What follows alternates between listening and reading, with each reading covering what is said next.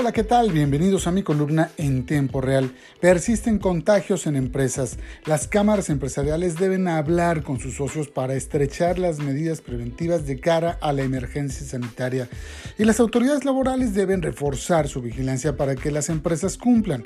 He platicado de casos de la industria manufacturera donde a decir de los trabajadores hay impericia del personal médico o de capital humano para evitar riesgos, advertir de casos sospechosos y actuar en consecuencia. Me refiero por su supuesto al COVID-19. Le presento otro caso de una fábrica de botanas que se encuentra ubicada en San Jerónimo Caleras, donde hay inquietud ante los empleados. Eh, aducen falta de interés y habilidad del personal que coordina los recursos humanos y no actúan adecuadamente para contener los contagios. Tengo en mi poder comunicaciones oficiales que dan cuenta de la alarmante situación. La empresa se llama Palmex y produce cereales y botana para el mercado interno y Estados Unidos.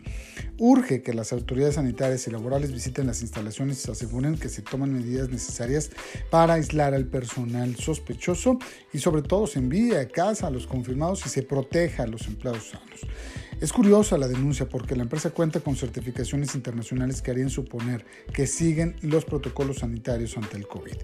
Datos extraoficiales revelan además despidos de personal que dio positivo por órdenes de eh, jefe de recursos humanos Shirley Ricardes Ricardes y con la complacencia del líder sindical Gerardo Tejeda.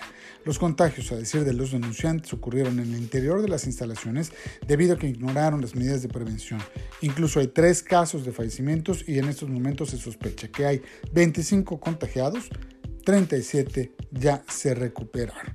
Urge, como digo, atención de los directivos de la firma y de las autoridades responsables. Muchas gracias por escucharme. Estamos escuchándonos el próximo lunes. Que tenga un gran fin de semana.